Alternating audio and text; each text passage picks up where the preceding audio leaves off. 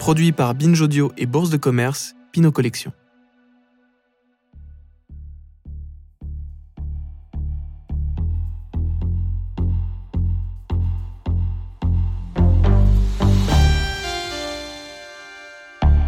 Ça a commencé comme ça. Dominique Gonzalez Foster.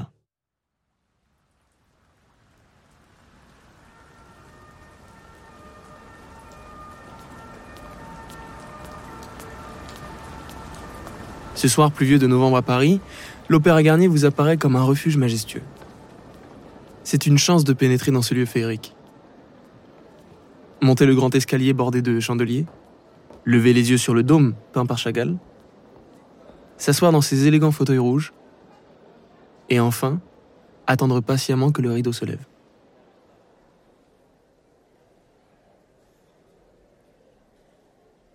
Mais ce soir, il ne se lève pas. Vous entendez soudainement une sonate électrique envahir l'espace. Mais d'où vient ce son? Autour de vous, les spectateurs s'agitent. Ils semblent avoir repéré quelque chose, ou plutôt quelqu'un. Ça y est, vous l'avez vu vous aussi. Là-haut, tout là-haut, dans une petite loge isolée à court, une femme brune, à la longue robe noire, vient tout juste d'apparaître. Elle disparaît quelques instants, et la voici à nouveau. Mais cette fois-ci, elle est blonde, avec une robe blanche étincelante. Un long boa blanc à plumes caresse ses épaules dénudées. Elle scintille, disparaît, puis réapparaît à nouveau, comme un spectre. Mais que voyez-vous exactement? Un être de chair et d'os? Une simple image? Un mirage? Cette apparition, c'est un hologramme qui emprunte ses traits à l'actrice française Delphine Seyrig. Son apparition reviendra dans cette même loge soir après soir pendant tout le dernier trimestre de l'année 2019, tel un fantôme de l'opéra du 21e siècle. Alors évidemment, il ne s'agit pas de Delphine Seyrig à proprement parler, puisqu'elle est décédée il y a 30 ans. En réalité, il s'agit de l'artiste Dominique Gonzalez Foster, qui s'est grimé et déguisé pour épouser les traits de l'actrice en brune, comme dans le film l'année dernière à Bad d'Alain Resnais, puis en blonde, comme dans Les Lèvres Rouges d'Harry Kumel. L'artiste française Dominique Gonzalez Foster aime les défis. Elle défie les lois du temps, les cadres attribués à l'identité, à l'art, à la géographie. Elle est artiste, performeuse, plasticienne. Elle se met en scène, crée des ambiances et des installations que l'on croirait venues du passé ou du futur. Avec elle, il faut toujours être prêt à partir en voyage. Et vous verrez, cela ne veut pas forcément dire partir à l'autre bout du monde.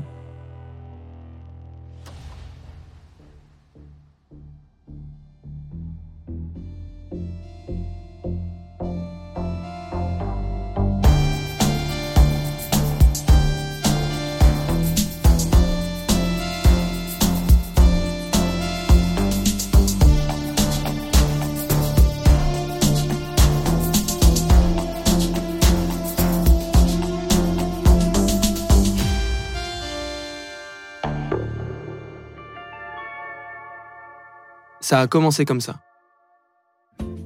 Dominique Gonzalez Foster est née à Strasbourg en 1965. Mais c'est à Grenoble qu'elle grandit.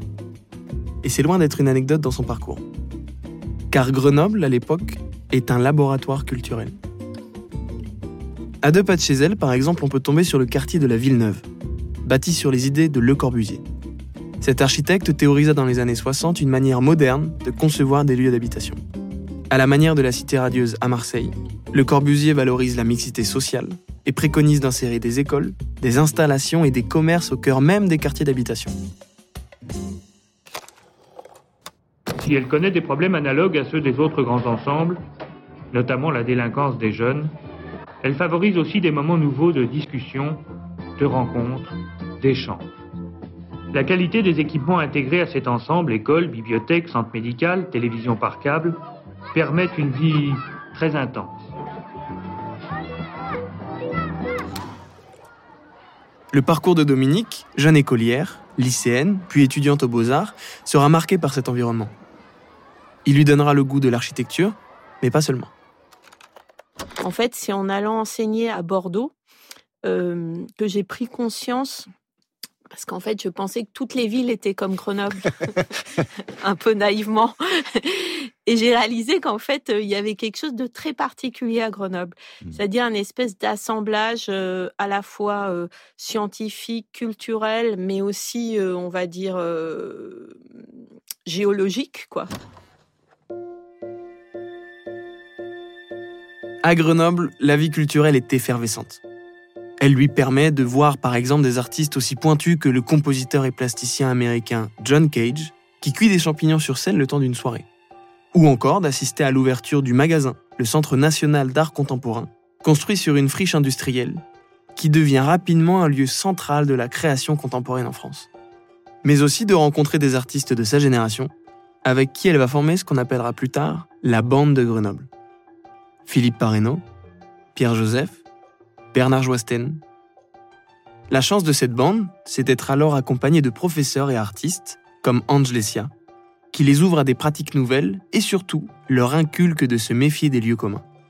Ces jeunes artistes en devenir se nourrissent rapidement les uns des autres.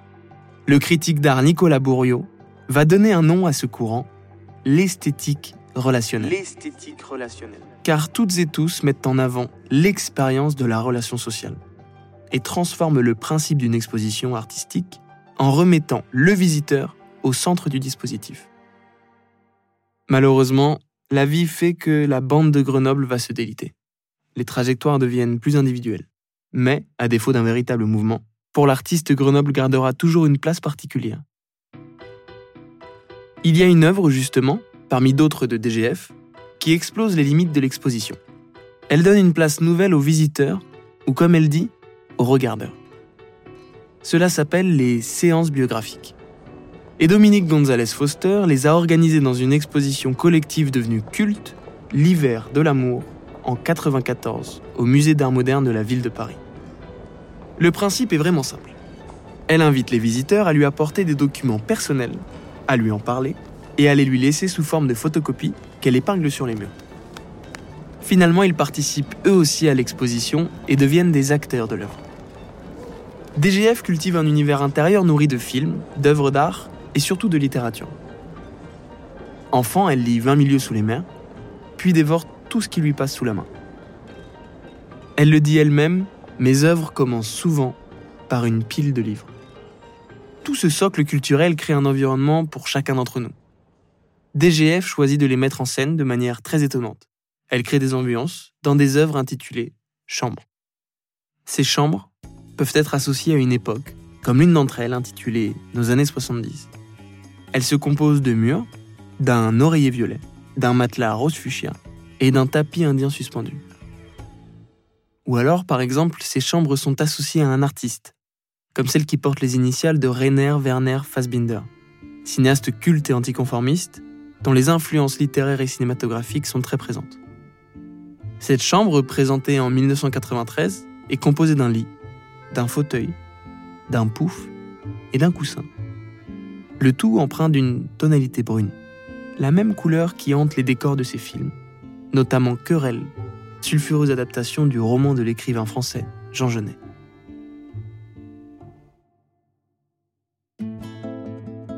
Pendant plusieurs années, Dominique Gonzalez Foster voyage, au Japon, au Brésil ou encore aux États-Unis, et filme des paysages, des situations vues de loin, des foules amassées. Pour elle, passer de ses chambres à ses œuvres filmiques, c'est un peu comme passer de l'enfance à l'adolescence. Au musée d'art moderne en 2007, avec Expodrome, elle invite les visiteurs à s'imprégner d'ambiance, de lumière, de reflets, d'images et même parfois d'un environnement uniquement sonore. On ne voyage pas physiquement, mais nos sens sont déjà ailleurs.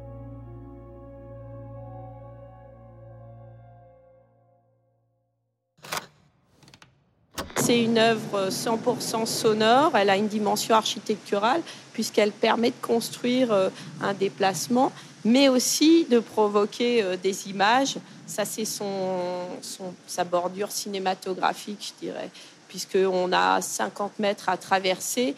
Donc, il y a une, une entrée dans la pluie. On peut aussi aller s'abriter. En fait, euh, quand on, quand on va par ici, les, sensations, enfin, ce qu'on perçoit est différent. Je crois qu'on entend même, euh, voilà, on entend des choses couler ici par derrière et, on est vaguement abrité alors que là-bas, ça, ça, tombe vraiment. Là, je retourne sous une pluie qui pourrait être celle de Rio de Janeiro, de Taipei ou de Hong Kong. C'est vraiment une pluie euh, forte, intense, qui mouille et qui transforme. Quoi.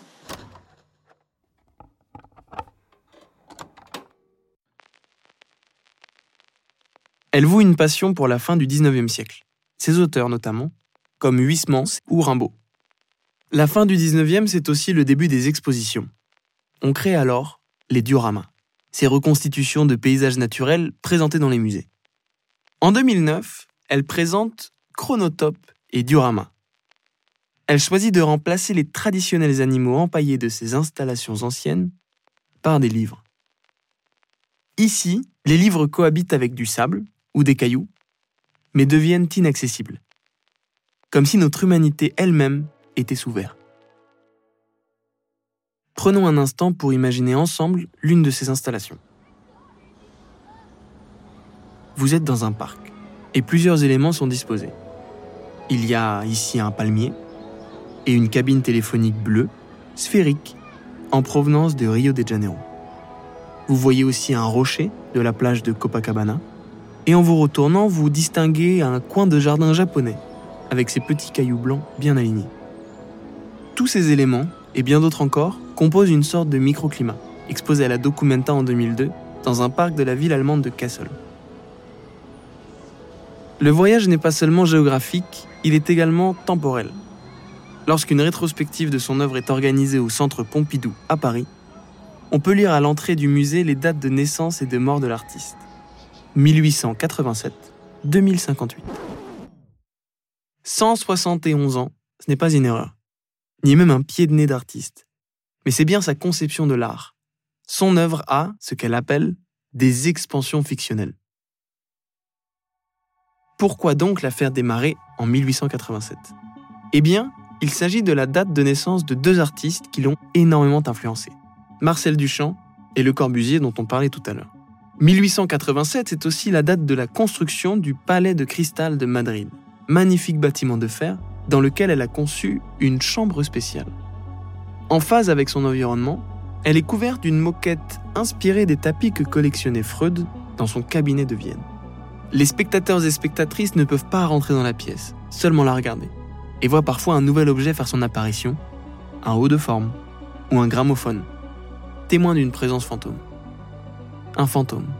C'est presque ce que devient petit à petit Dominique Gonzalez Foster. Elle étire le temps, l'espace, brouille sa propre identité, la fait basculer entre fiction et réalité, lui donne des formes multiples, littéraires ou cinématographiques. Voilà pourquoi elle s'intéresse à l'opéra, qui la ramène à la question de l'exposition et de la présence. À partir de 2012, elle enchaîne des performances qui créent un opéra fragmenté, sans début ni fin, intitulé M2062. DGF se grime, se transforme, devenant tour à tour Émilie Bronté, Bob Dylan, Vera, la femme de l'écrivain Nabokov, ou encore Louis II de Bavière. Habitée par d'autres personnages, elle recrée des moments célèbres, parfois à travers des projections holographiques. La tragédienne Sarah Bernard jouant l'aiglon, ou encore l'acteur Klaus Kinski donnant vie à Fitzcarraldo. Pour elle, ce n'est pas du théâtre, mais plutôt une apparition, une transe. Ces figures, qui font toute partie de la bibliothèque intérieure de DGF, de ses références, reprennent vie, leur mémoire est réanimée. Et l'artiste ouvre une réflexion puissante sur les multiples identités qui nous composent est constamment fait pour, euh, pour simplifier la personnalité. C'est un besoin administratif qui nous demande en permanence euh, d'énoncer euh, un nom, une date, une identité. Et en fait, ça, c'est vraiment, c'est pour des besoins de classification, de, de traçage, de, mais c'est ça correspond pas forcément à ce qu'on perçoit à l'intérieur. Je pense que c'est vraiment une construction, c'est même, on va dire, une construction euh, récente de vouloir réduire la personnalité à, à, une chose assez euh, très, très, très définie. C'est parce que ça simplifie les choses pour tout le monde. Mais au fond, si on se, se concentre vraiment là-dessus, voilà, maintenant on, se, on rentre en soi-même et on, et on commence à, à percevoir finalement euh, par qui, par quoi on est habité. La plupart d'entre nous vivent euh, à plusieurs Avec une autre de ses références, elle propose une installation particulièrement troublante. L'artiste prend les traits de la célèbre cantatrice Maria Callas, porte la robe rouge que la diva mettait systématiquement à la fin de sa carrière, et en fait un hologramme. Elle superpose sa propre voix à celle de la soprano, captée dans des enregistrements datant d'une période où elle était au sommet de son art. Cette rencontre, que l'on pouvait faire au fond d'un couloir sombre rougeoyant dans l'une des galeries de la Bourse de commerce durant l'été 2022, fait revivre la cantatrice, tout en permettant à deux temporalités différentes de se rejoindre. L'image et le son. Une rencontre impossible, mais fascinante. Percevoir par qui et par quoi on est habité. Voici l'une des nombreuses pistes que Dominique Gonzalez Foster nous propose d'interroger. À l'opéra ce soir-là, l'hologramme de Delphine Seyrig n'était donc pas simplement une image, mais l'une des facettes de l'artiste peut-être même un souvenir qui habite Dominique Gonzalez Foster. Quant à savoir si cette personne est réelle ou fictionnelle, ça, c'est à vous d'en décider.